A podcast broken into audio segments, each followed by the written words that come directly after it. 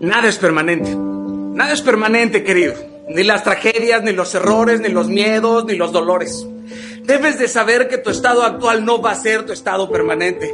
Entre más te resistes al dolor, más dolerá. Es la resistencia a sufrir lo que te daña, no la adversidad, querido. No hay nada más inseguro que sentirse seguro en el miedo y la austeridad. Sé valiente y esforzado, querido. Tú puedes, tú puedes transformar el temor en poder. Tú puedes romper tus respuestas anticipadas ante la duda y borrar por completo el guion que ya tienes escrito para decirte una y otra vez que no puedes. Jamás, jamás maldigas hacer un pequeño cambio en tu vida. La grandeza se logra haciendo con excelencia lo pequeño.